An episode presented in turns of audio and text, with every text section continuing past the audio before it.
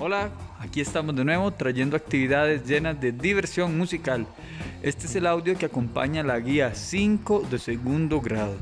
Soy el profesor Juan Andrés, les quiero contar que los extraño un montón. He recibido con mucha alegría sus mensajes y correos, de verdad les agradezco sus palabras. Por ahora, seguiré fiel al estilo de hacer las guías de música lo más divertidas posible. Mi meta es que no sintas que esta es una tarea más y que más bien pases un rato bien agradable. Así que ubícate en un lugar tranquilo de la casa y vamos a comenzar.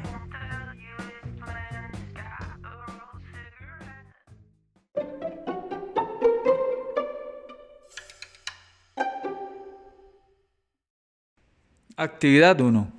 Esta semana comenzaremos a ver el tema de la expresión corporal. ¿Y qué es la expresión corporal? Es cuando a través de movimientos de mi cuerpo expreso lo que estoy pensando o lo que estoy sintiendo.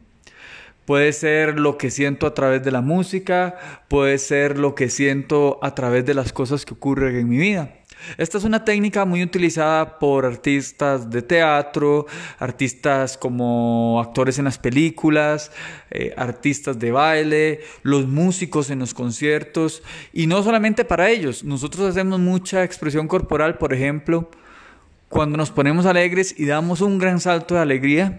Eso es una manera de expresar con nuestro cuerpo, con los movimientos de nuestro cuerpo, algo que sentimos.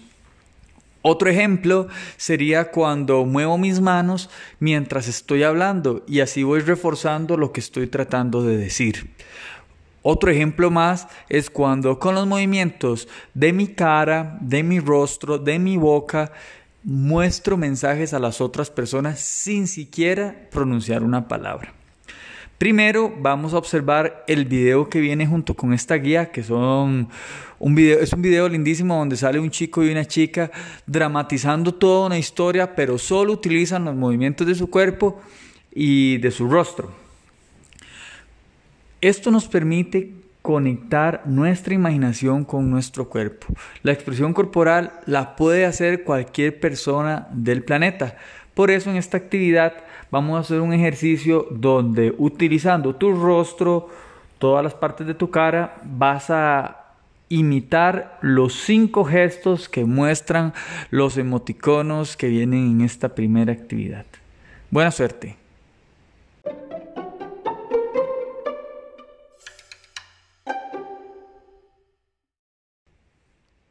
Actividad 2.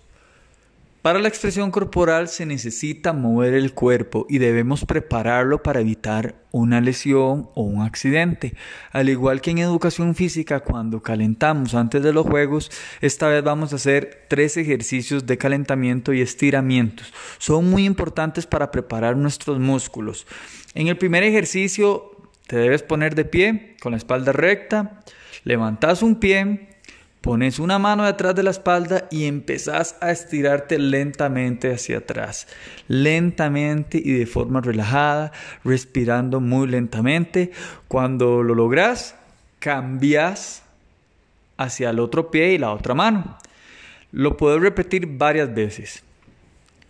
El segundo estiramiento requiere que te sentes de rodillas apoyado sobre las puntas de los dedos y empeces a estirar y encoger la planta de los pies, de manera que puedas estirar los tendones y músculos que se muestran en el segundo dibujito.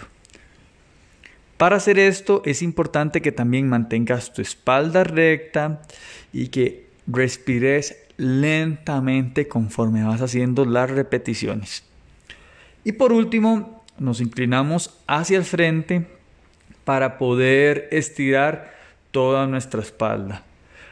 Lentamente respiramos, luego botamos el aire, a la vez que nos mantenemos muy relajados. Puedo repetirlo las veces que sea necesario hasta que sintas que tus músculos están preparados para la siguiente actividad.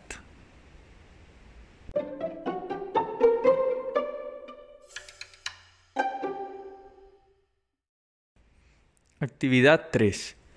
Para terminar, vamos a hacer un divertido juego de movimientos con música. Es un juego de expresión corporal.